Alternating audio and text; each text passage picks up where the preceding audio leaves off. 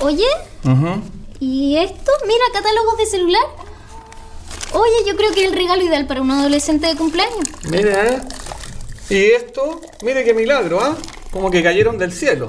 Mire, mijita, sabe que la situación en el mundo está complicada, ¿ah? Yo voy a tener que aplicarle el IPC a su regalito de cumpleaños. Papá, ¿tú siquiera sabes lo que es el IPC? Claro que sí, pues. IPC. Imposible poder comprar. Papá, significa índice de precio al consumidor. Por lo mismo. Los precios siempre están subiendo para el consumidor, mijita. Y se lo repito, imposible poder comprar su celular, oiga. Yo no sé quién inventó esa lecera, digamos, de el IPC. Deberían eliminarlo. Pero papá, si el IPC es un instrumento de medición importante y además eliminarlo no va a impedir que suban los precios. Sí, pero ¿qué mide? ¿Qué es lo que mide? ¿Me entiendes? ¿Por qué no usan una wincha para medirlo en vez de meter esa cuestión del IPC? ¿Cómo van a usar una wincha, papá? El IPC mide la evolución del costo de la vida, es decir, la inflación. ¿Y, y cómo es eso?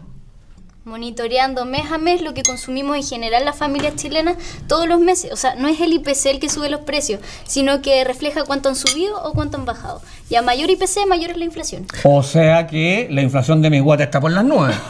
Pero esa es una inflamación, pues papá. Y con esa inflamación la única perjudicada soy yo. La inflación quiere decir que tu plata vale menos, porque los precios de las cosas que tú quieres comprar suben. O sea, tienes la misma cantidad de plata, pero te alcanza para comprar menos cosas porque cuestan más. Eso pasa cuando uno va al supermercado, los precios suben, por lo tanto la plata te alcanza para menos cosas. Exacto, eso es lo que pasa.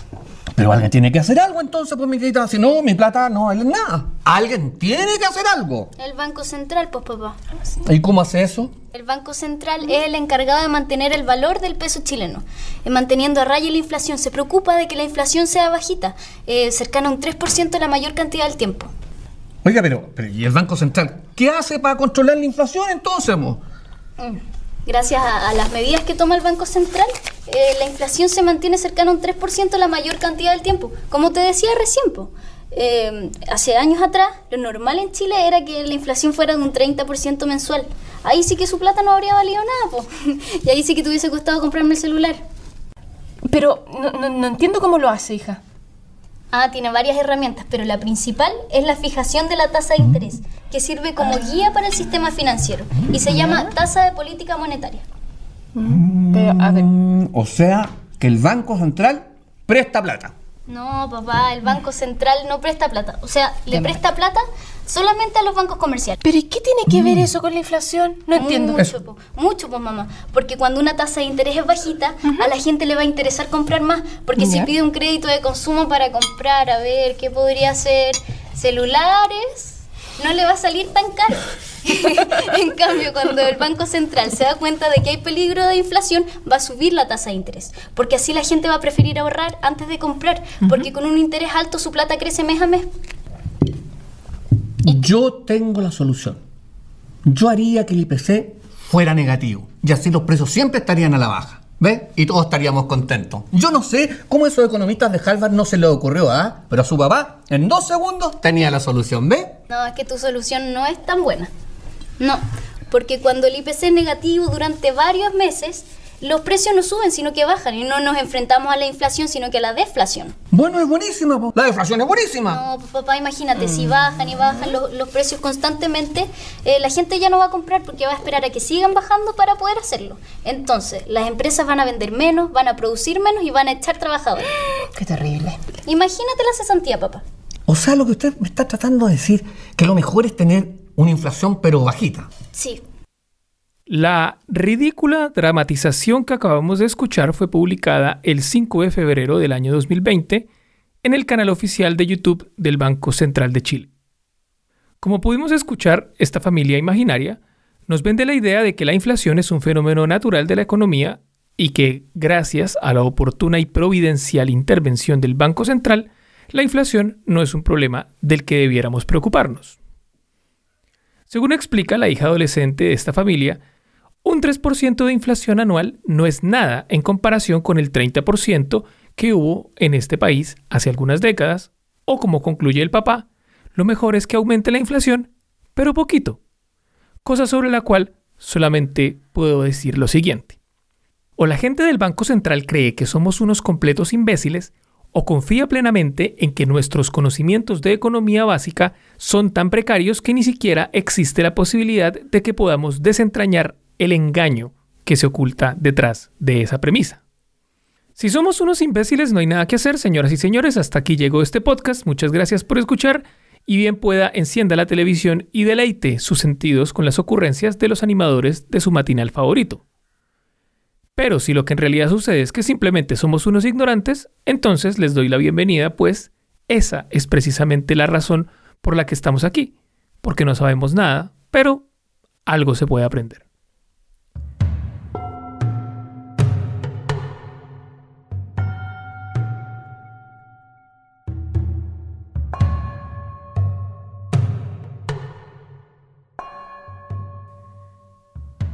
Volviendo a esa conversación que escuchábamos al principio, es posible sospechar que algo anda mal en la medida en que ni la hija, ni la mamá, ni el papá se plantean la siguiente pregunta. ¿Acaso es posible que nuestra economía funcione sin inflación? Ustedes, que ya escucharon las entregas anteriores de este podcast, ya deberían conocer la respuesta a esa pregunta. Pero si no es así, entonces les respondo. Sí, es posible tener una economía de libre mercado sin inflación. ¿Cómo? A través de una forma monetaria escasa que no pueda ser emitida ni controlada por ninguna autoridad central. Ahora bien, si lo que están pensando mis queridos ignorantes es que la solución a todos nuestros problemas es exigirles a nuestros gobernantes regresar al patrón oro, lamento informarles que hay más de una razón por la que eso no va a suceder. ¿Cuándo vamos a aprender? La democracia no funciona. La más importante es que los gobiernos que supuestamente elegimos de manera libre y transparente a través del voto tienen un poder bastante limitado en comparación con el sistema bancario internacional. Cuando la gente del año 3000 estudia la historia económica del siglo XX, si es que todavía queda gente en el año 3000, se darán cuenta de que este fue el siglo en el que los banqueros acumularon más poder que cualquier otro monarca que haya existido en la historia de la humanidad. De modo que, si me lo permiten, les voy a contar de manera muy resumida cómo fue que llegamos a ser gobernados por un modelo de bancos centrales y cómo funciona a grandes rasgos el sistema bancario internacional. No, perdone, no puedo dar información sobre la cuenta secreta ilegal de ese cliente. Changos. Uh -uh. No debí decir que era mi cliente. Changos. No debí decir que era secreta. Changos. No sé por qué dije que era ilegal. Uh.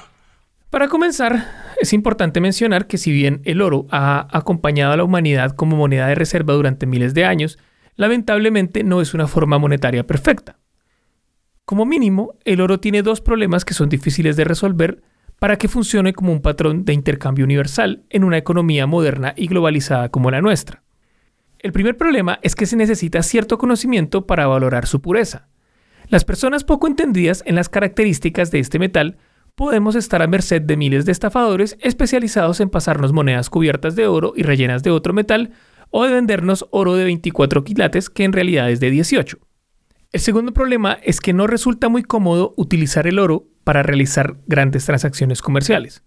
Cuando se trata de importar o exportar todos los bienes y servicios de un país, no resulta fácil ni barato atravesar el océano con 50 toneladas de oro. Compré una habitación gigantesca llena de monedas de oro y me voy a echar un clavado como rico MacPato. ¡Ah! ¡No es un líquido! Son muchísimas piezas de metal sólido. Forman una superficie dura como el piso. ¡Ah! En un principio, cuando el verbo era el verbo, los bancos se crearon para solucionar estos dos problemas. Por un lado, los bancos se especializaban en valorar la calidad del oro y por otro lado se encargaban de guardar en unas bóvedas muy seguras el oro de sus clientes. Al recibir el oro, los bancos entregaban a sus clientes un certificado en papel con varias firmas y sellos que acreditaba la cantidad de oro que cada cliente tenía depositado en el banco. Esos certificados de papel, conocidos también como notas bancarias, son el origen de lo que en la actualidad conocemos como billetes. Vamos a ponerlo así. Mi amigo se llama Billetín. ¿Ha visto algún billetín por aquí? No sé si esto sucedía en otros países, pero yo recuerdo que en Colombia, durante mis primeros años de vida, alcancé a conocer algunos billetes que todavía decían el Banco de la República pagará al portador 200 pesos oro. Después de una demanda establecida por el senador Pablo Victoria Wilches en 1990, los pesos colombianos dejaron de ser pesos oro para ser solamente pesos. La historia de esa demanda es bastante interesante. Si les llama la atención, la encuentran fácilmente en Internet. Pero volviendo a los orígenes de la banca moderna, es importante señalar que en estos años era común que dentro de un país circularan distintos tipos de notas bancarias. Cada banco tenía sus propios sellos, usaban papeles de distintos tamaños y colores, es decir, que no había solamente un tipo de billete que todo el mundo aceptara. Los bancos parecían ser la solución al tema del transporte y la evaluación de la calidad del oro. Sin embargo, quedaba flotando en el aire una gran incógnita. ¿Quién podía garantizar que la cantidad de oro depositado en el banco era exactamente la misma cantidad escrita en el papel moneda? ¿Quién podía garantizar que el dueño del banco no emitiría una cantidad de papel moneda superior a las reservas de oro que tenía en depósito? quién? En el banco siempre aumenta el capital. Es normal. Hay que saber hacer fortuna. Cuesta poco empezar. Aquí están los que más saben invertir y aumentar tu La respuesta es nadie. Nadie podía garantizar que el banco no abusara de la confianza de sus clientes y empezara a emitir billetes a lo loco. Durante todo el siglo XIX, casi todas las economías del mundo funcionaron bajo el patrón oro. Sin embargo, esto no evitó que cada tanto se produjeran importantes crisis económicas por cuenta de nuestros amigos los bancos, quienes se dedicaban a imprimir más billetes de los que estaban respaldados en oro, provocando corridas bancarias. ¿Qué es una corrida bancaria? Se preguntarán ustedes. Bueno, una corrida bancaria ocurría cuando la gente empezaba a sospechar que su banco no tenía todo el oro representado en los billetes que emitía, y en consecuencia corrían desesperados a retirar el oro del banco. En algunos casos era verdad que los bancos no tenían todo el oro representado en los billetes y en otros no, pero la consecuencia era siempre la misma. Al reunirse todo el mundo al mismo tiempo para retirar el oro, terminaban quebrando el banco. Pero la cosa no paraba ahí. Una vez que un banco quebraba en Wisconsin, por decir algo, el rumor se expandía por todo el país y podían producirse quiebras en Dallas, en Filadelfia, en Springfield, generando una crisis económica a gran escala. Este fenómeno se conoce como la profecía que se cumple a sí misma o también como el teorema de Thomas, cuyo resumen es, todo aquello que la gente define como real tiene consecuencias reales. Bueno, mira, si no he entendido a qué me refiero, aquí va un ejemplo muy didáctico. El Banco de Springfield. ¿Cómo que se le acabó el dinero al banco? No hay solvencia, solo hay efectivo para tres clientes. No, no, no, eh, por favor, un momento, no tengo su dinero aquí. eh, está en la casa de Bill. eh, está en la casa de Fred. Oye, ¿qué demonios haces con mi dinero en tu casa, Fred?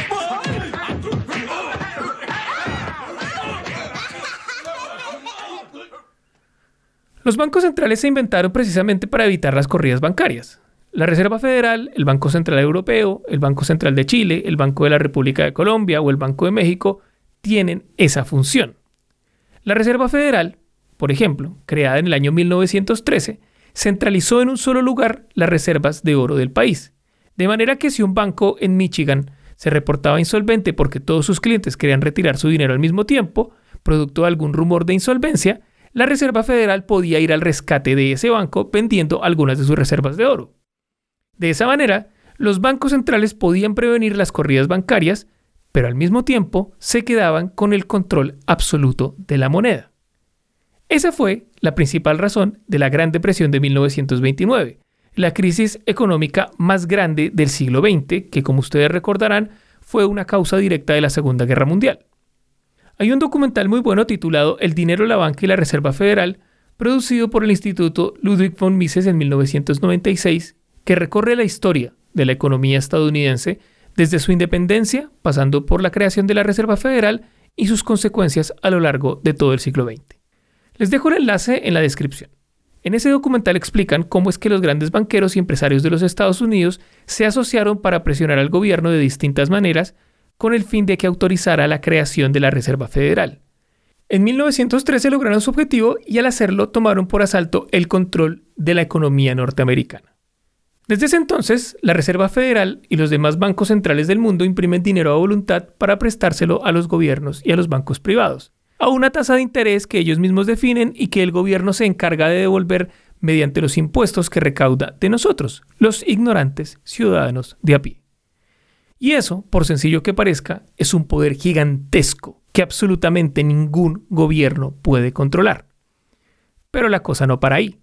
Todavía no termino de contarles cómo funcionan los bancos comerciales, así que vamos a eso. Cada día visitamos sus sucursales, contratamos sus productos, usamos sus cajeros, sus apps. ¿Pero alguna vez te has preguntado qué pasaría si no existiesen los bancos? Imagínalo por un instante. Piensas que simplemente desaparecerían y ya está, que todo seguiría igual. ¿Dónde guardarías entonces tu dinero? ¿Cómo gestionarías tus recibos? ¿Con quién tendrías tus tarjetas? ¿A quién acudirías cuando quieras comprar una casa? ¿O ese negocio que quieres emprender? ¿O ese local? ¿O ese viaje? ¿O los estudios de tu hijo que tanto llevas planeando? ¿Te has parado a pensarlo? Sin ellos, todo sería mucho más difícil. Porque los bancos están presentes en muchos momentos de nuestras vidas y claro que estamos viviendo tiempos difíciles y que hoy todos tenemos que adaptarnos a un mundo que no deja de cambiar. Nosotros seguiremos trabajando para ser el banco que necesitas. Porque mientras sigas teniendo sueños y proyectos que cumplir, siempre habrá un banco que te ayudará a conseguirlos. Asociación Española de Banca. Aquí estaremos siempre para que te vaya bien. Resulta Pasa y acontece que el dinero emitido por el Banco Central no es el único dinero que se crea de la nada. De hecho, los bancos centrales no son los que crean más dinero de la nada. No. Resulta que ese dinero creado de la nada por el Banco Central se distribuye a los bancos comerciales, quienes a su vez crean aún más dinero mediante la papita criolla más blanda de esta picada, el osobuco más carnoso de esta cazuela, el chile más picante de esta enchilada que es el sistema de reserva fraccionaria.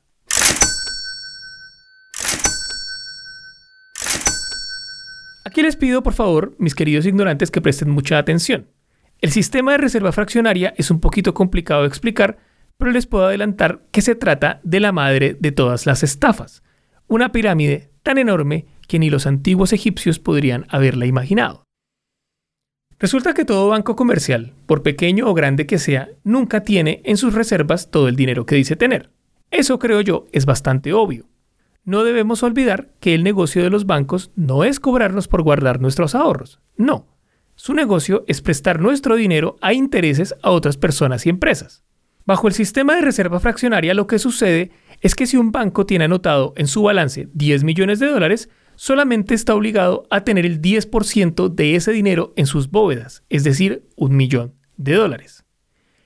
¿Qué es lo que permite este sistema? Bueno, pues que por cada dólar que el banco recibe puede prestar 10 veces esa cifra. ¿Está claro?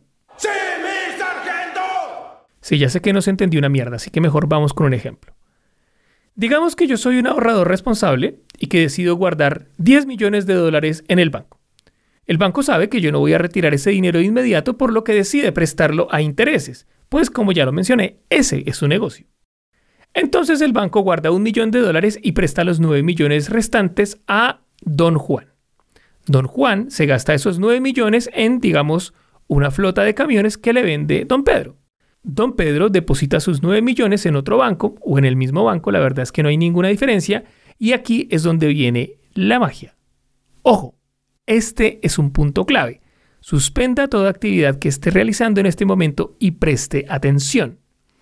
En el momento en que don Pedro deposita esos 9 millones que obtuvo por vender sus camiones, mágicamente aparece en el balance del banco una cifra nueva que serían 19 millones. ¿Qué fue lo que ocurrió? Simple, que el banco en realidad tiene los mismos 10 millones originales guardados en sus bóvedas, pero en su contabilidad están consignados 19 millones. 10 millones originales, que fueron los que yo guardé, y los 9 millones que están respaldados en un pagaré, en un contrato, en una deuda que adquirió don Juan para comprarle los camiones a don Pedro. Este nuevo dinero no es en sentido estricto dinero impreso, sino que es más bien la promesa de un dinero futuro. Pero la cosa no para ahí. Este nuevo banco, que recibió los 9 millones que prestó el primero, puede prestar el 90% de esos 9 millones, es decir, puede prestar 8 millones 100 mil. Esos 8 millones 100 mil se los presta, digamos, a doña María, que decide gastárselos comprando una mansión. Se los compra doña Rebeca y doña Rebeca deposita esos 8 millones 100 mil en su cuenta bancaria. Ahora el banco tiene en su balance 27 millones 100 mil, 10 millones que yo le di al principio y los 17 millones 100 mil en forma de deuda que deben pagar don Juan y doña María. El primero por comprarse sus camiones y la segunda por comprarse su mansión. El proceso continúa una y otra vez hasta que de los 10 millones originales, vale decir, los 10 millones impresos en papel de verdad que yo deposité, el banco acaba de crear de la nada 100 millones de dólares. ¿Por qué funciona este sistema? Porque al multiplicar este ejemplo por cientos de miles de clientes que no van a retirar su dinero al mismo tiempo y otros cientos de miles que necesitan del crédito, al banco le alcanza con ese 10% de reserva para cubrir todos los retiros que se produzcan en el día a día. Y en este cuento aún no hemos incluido los intereses, las comisiones y los seguros que los bancos cobran por prestar este servicio. O sea, por si no se ha dado cuenta, el sistema de reserva fraccionaria es el mecanismo que sostiene todo el sistema de la esclavitud moderna. Una esclavitud que no funciona a punta de rejo, pero sí a punta de deuda. Necesito una prórroga en el pago de mi hipoteca. Sí, señor Simpson, pero según la computadora, su historia de crédito no es buena. Ha reventado todas las tarjetas de crédito. Y dice que una vez tomó a un perro de las patas traseras y lo usó como aspiradora. Eso fue en tercer año. Ah, todo va a su expediente. Lo siento, pero si no paga ese dinero mañana, el banco le va a quitar la casa. Pues si la encuentran, porque hoy le voy a quitar el número. Entonces buscamos la casa sin número. Entonces le quito el número a la del vecino. Entonces buscamos la casa junto a la que no tiene número. El sistema de reserva fraccionaria existe desde los orígenes de la banca moderna y funcionaba incluso cuando el dinero estaba respaldado en oro. Esta, mis queridos ignorantes, es la razón por la que nuestra sociedad atraviesa por la mayor desigualdad económica de la historia humana. Aunque hay que reconocer que durante todo el siglo XX la miseria en el mundo se ha reducido drásticamente, atravesamos la mayor desigualdad de la historia, porque las personas más ricas del planeta son obscenamente ricas. Esto es así porque el sistema del dinero fiat está diseñado para transferir la riqueza que ustedes y yo producimos con el sudor de nuestra frente a una pequeña élite de zorroncillos especializados en el malabarismo monetario. Se trata de una serie de actores que no aportan nada a la sociedad excepto llevar las cuentas de nuestros intercambios económicos y a cambio nos roban todos los días inundando la economía con dinero falsificado que no se distribuye uniformemente a todas las personas. Eso último se conoce como el efecto Cantillon, que si no saben qué es, se los explico a continuación. En el siglo XVIII, el economista Richard Cantillon afirmaba que todo cambio en la oferta monetaria distorsiona la estructura de la economía. Eso ya lo estamos viendo. Según Cantillon, el dinero de nueva creación no es distribuido ni simultánea ni uniformemente a lo largo de la población. El proceso de expansión monetaria supone, por lo tanto, una transferencia de riqueza. ¿Cómo funciona la cosa? Simple. Cuando el Banco Central imprime dinero de la nada, lo reciben primero los bancos comerciales y estos lo invierten en los mejores negocios y lo prestan a las personas más ricas de la sociedad. Por lo tanto, son ellos quienes tienen el privilegio de comprar cualquier cosa antes de que el dinero empiece a circular en la economía. De esta manera, se aseguran de comprar las acciones de las empresas más grandes del mundo y de invertir en los proyectos que tienen mayor rentabilidad a lo largo del planeta. Los más ricos se aseguran de comprar todos los activos reales antes de que la moneda pierda valor. Cuando ese dinero llega a las personas con menos recursos en forma de salarios, no solamente se encuentran con que todo aquello en lo que vale la pena invertir ya está acaparado, sino que se encuentran con que su moneda ya no tiene el poder de compra que tenía en el momento en que dicho dinero se emitió. Durante la pandemia se escuchó bastante que los multimillonarios como Elon Musk aumentaron de manera grosera su patrimonio. Eso no se debe a que Tesla de repente hubiera aumentado la venta de autos eléctricos. Eso no tiene ningún sentido. Estábamos todos en cuarentena. Su riqueza creció porque una parte importante del dinero impreso por los bancos centrales durante la pandemia fueron invertidos en las acciones de Tesla, lo cual aumentó artificialmente su precio. En los últimos meses, ahora que la inflación está desbocada y que la Reserva Federal ha empezado a frenar la máquina de imprimir billetes aumentando las tasas de interés, hemos visto fuertes caídas en todas las acciones bursátiles, incluidas las de Tesla. Esa es la razón por la que cada cierto tiempo la economía mundial entra en recesión. El proceso es más o menos el siguiente. El Banco Central reduce los tipos de interés y al hacerlo permite que las personas y las instituciones puedan endeudarse a bajo costo. Esto fue lo que sucedió al inicio de la pandemia, fue la forma en que los gobiernos del mundo financiaron los subsidios y los cheques de estímulo durante las cuarentenas. No obstante, los bancos no dan crédito para cualquier cosa. Siempre van a preferir invertir en sectores que prometan grandes retornos de capital o que les permitan cobrar con activos reales en caso de que la gente no pague. Los créditos inmobiliarios, por ejemplo, son los favoritos de los bancos porque si el fulano no paga, por último le pueden quitar la casa. Al facilitar los créditos se produce una especulación a gran escala. Como los dueños de terrenos y los constructores saben que los bancos están prestando dinero para vivienda, empiezan a subir los precios de los terrenos, de los materiales y de la mano de obra. Esto produce un boom económico porque se genera empleo, se invierte en publicidad, en maquinaria, en equipos, es decir, que todos están muy contentos gastando el dinero del crédito. Después sucede que los terrenos y las casas alcanzan precios ridículamente altos. Como los ingresos de las personas no aumentan de la misma forma, la gente ya no puede pagar las casas, la construcción de nuevas casas se detiene y el banco empieza a cobrar.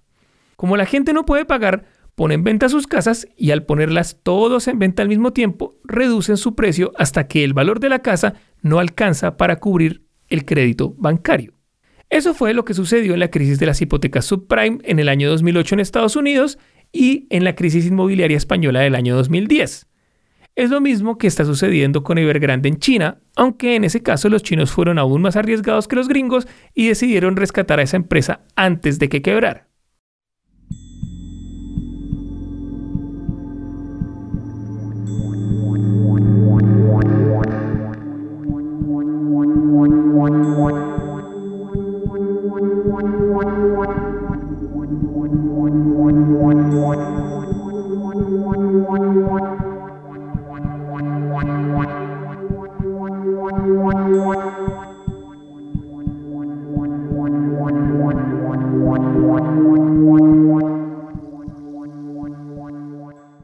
Tal como lo mencionaba al final del episodio anterior, desde el 15 de agosto de 1971, el día que el dólar estadounidense dejó de ser una divisa respaldada en oro para convertirse en dinero fiat, el aumento permanente de los precios se convirtió en un fenómeno tan cotidiano que ni siquiera somos capaces de imaginar un sistema económico en el que esto no suceda.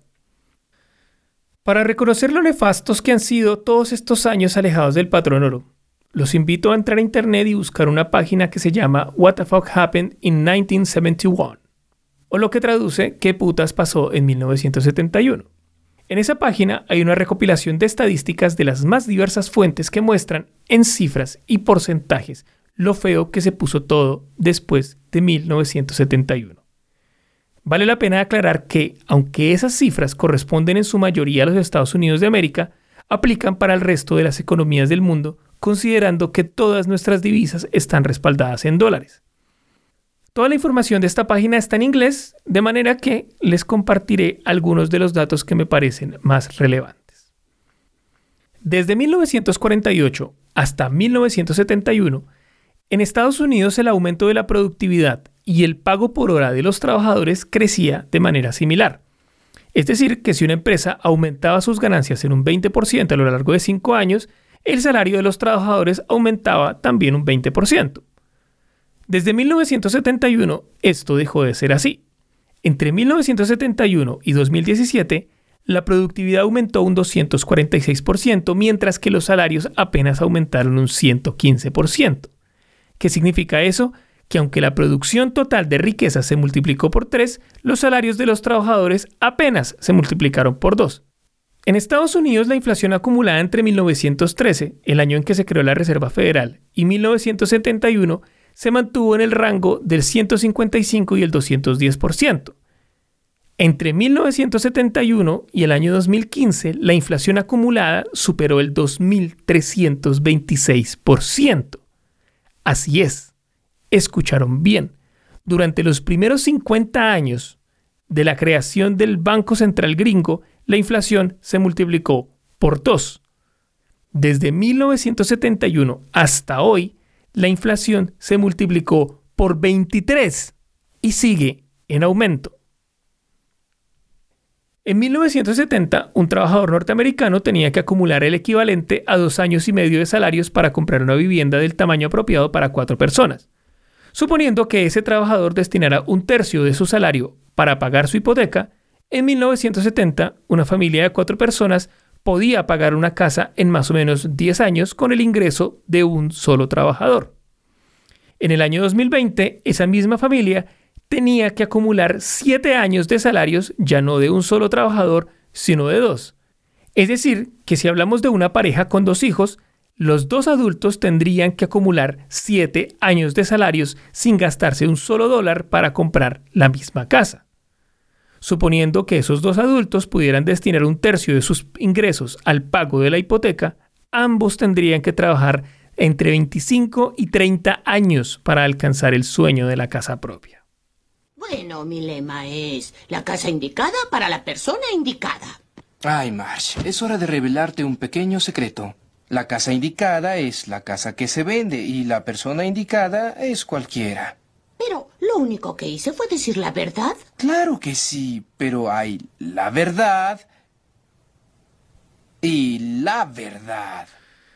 Así es, mis queridos millennials y centennials, el sistema del dinero fiat y su inflación inherente es la razón por la que jamás ni ustedes ni yo tendremos una casa propia. Así que cuando sus padres les digan, oiga, mijo, cómprese una casita, saque la crédito, así como yo lo hice, por último la rienda y la casa se paga sola, ustedes les pueden responder, no papi, no puedo hacerlo porque todo el crédito barato se lo quedó tu generación y esas rentas que tú y los demás viejos reciben son las que pagamos los jóvenes de nuestra generación. Pero bueno, sigamos con las cifras. Como ya lo mencioné, el precio del oro en 1971 era de 35 dólares la onza. Ahora, en el año 2020, esa misma onza de oro cuesta alrededor de 1.700 dólares. Y ese precio es el precio que se encuentra cuando uno compra contratos de futuros de oro, es decir, oro en papel. Actualmente, la onza de oro físico puede superar los 2.200 dólares. ¿Quiere decir eso que el oro ha subido de precio? No. Lo que quiere decir es que ha mantenido su valor en el tiempo frente a una divisa que se imprime de la nada, como lo es el dólar. Más datos. La deuda pública estadounidense representaba en 1971 el 28% de su Producto Interno Bruto. Este año, la deuda pública norteamericana representa más del 150% de su Producto Interno Bruto. En dólares, eso significa que en 1971 la deuda pública estadounidense era de alrededor de 500 mil millones de dólares, mientras que para el año 2020 ya había sobrepasado los 23 billones de dólares y sigue en aumento. Pensando en otro tipo de estadística que nos hablan del bienestar económico de las nuevas generaciones, la cantidad de adultos jóvenes, es decir, personas entre 18 y 29 años, que vivían con sus padres en 1971 era alrededor del 30% de la población. Para julio del 2020, esa cifra se encontraba alrededor del 52%.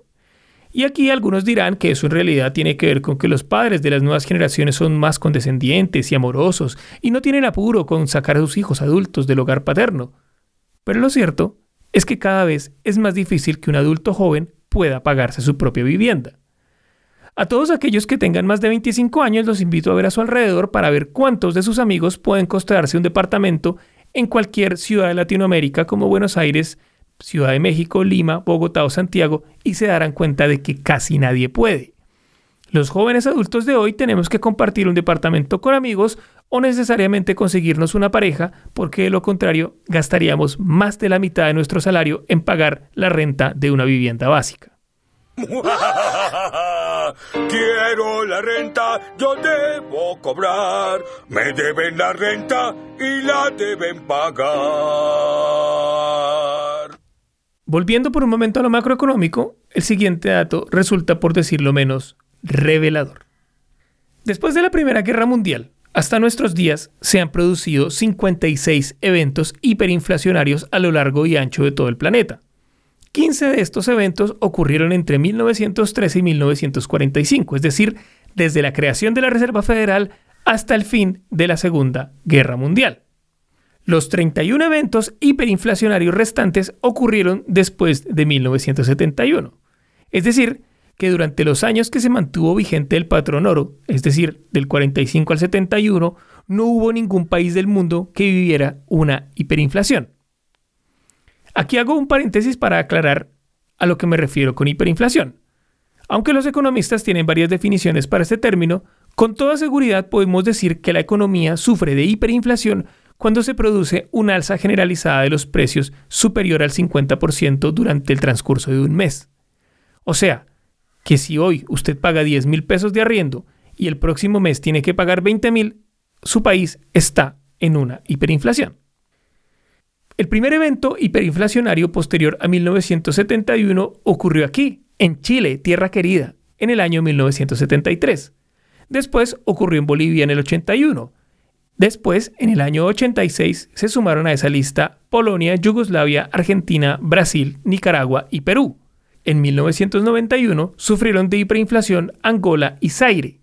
También pasó en Bielorrusia, Bosnia-Herzegovina, Bulgaria, Estonia, Lituania, Moldavia, República Checa, Rusia, Ucrania, Armenia, Azerbaiyán, Georgia, Kazajistán, Kirguistán, Tayikistán, Turkmenistán y Uzbekistán, es decir, en todos los países que formaban parte de la Unión Soviética, lo que comprueba, una vez más, que la caída de los imperios y las hiperinflaciones son dos caras de la misma moneda.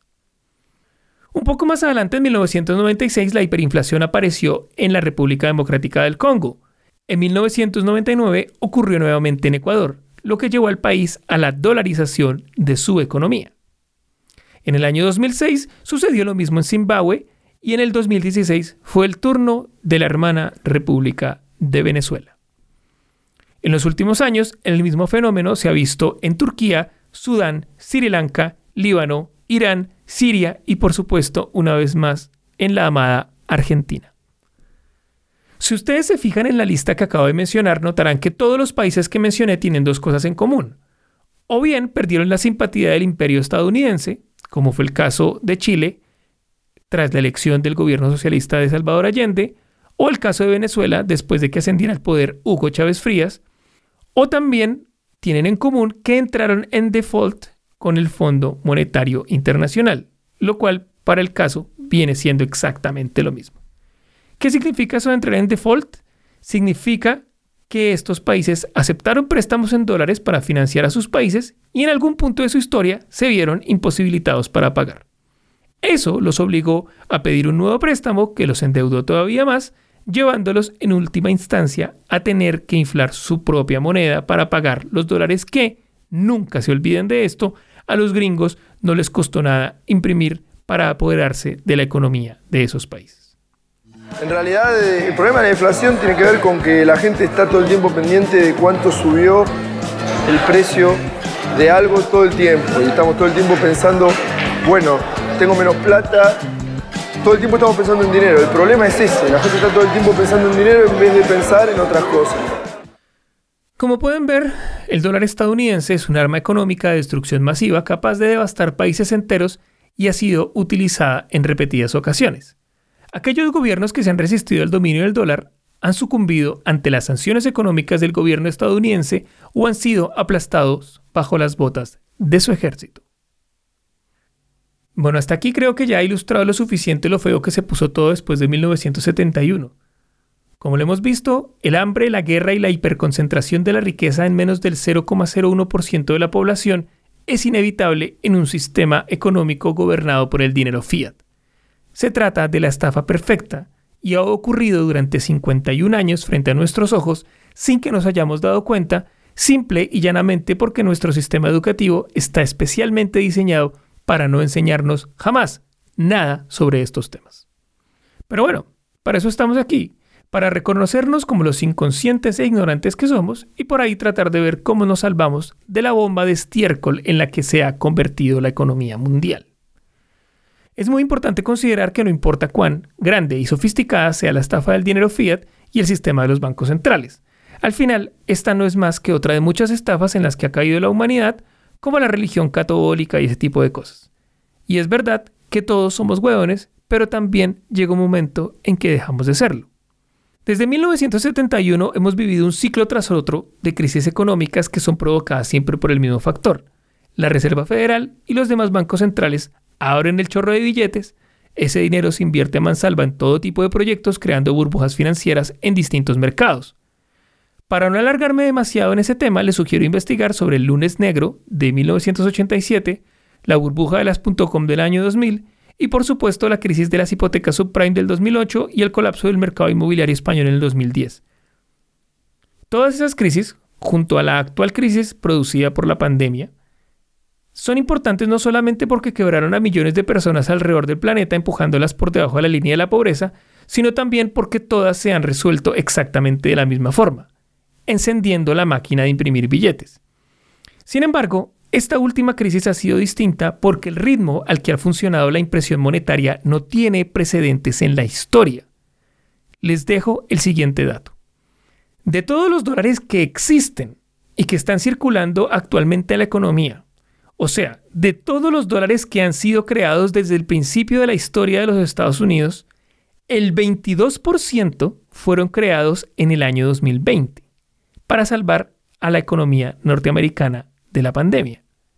Según todo lo que he expuesto hasta este momento, no debería sorprendernos que apenas dos años y medio después de que empezaran los confinamientos a gran escala, estemos experimentando subidas de precios en absolutamente todos los bienes y servicios que consumimos en el día a día.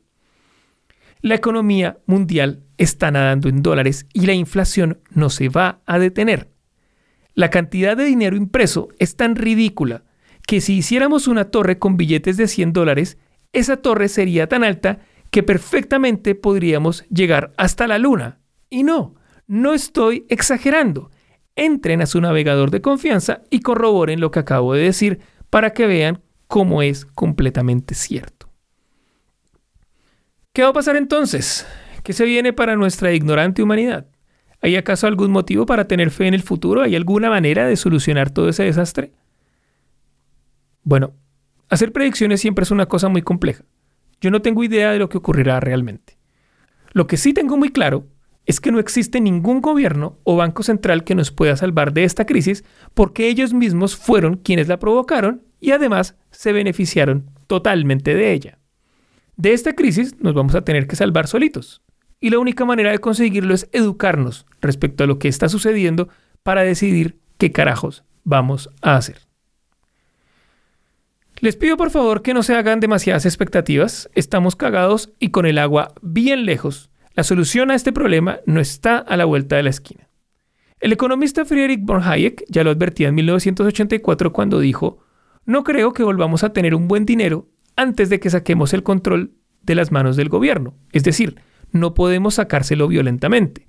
Todo lo que podemos hacer es introducir de alguna manera indirecta algo que no puedan detener. Por fortuna, ese algo a lo que se refería Hayek ya existe, y es precisamente de lo que pienso hablar en el próximo y último episodio de esta serie sobre la inflación de culto a la ignorancia. Quiero agradecerles nuevamente por todo su tiempo y les recuerdo que me pueden seguir en Instagram como arroba culto a la ignorancia o escribirme directamente al correo culto a la ignorancia gmail.com. Hasta la próxima.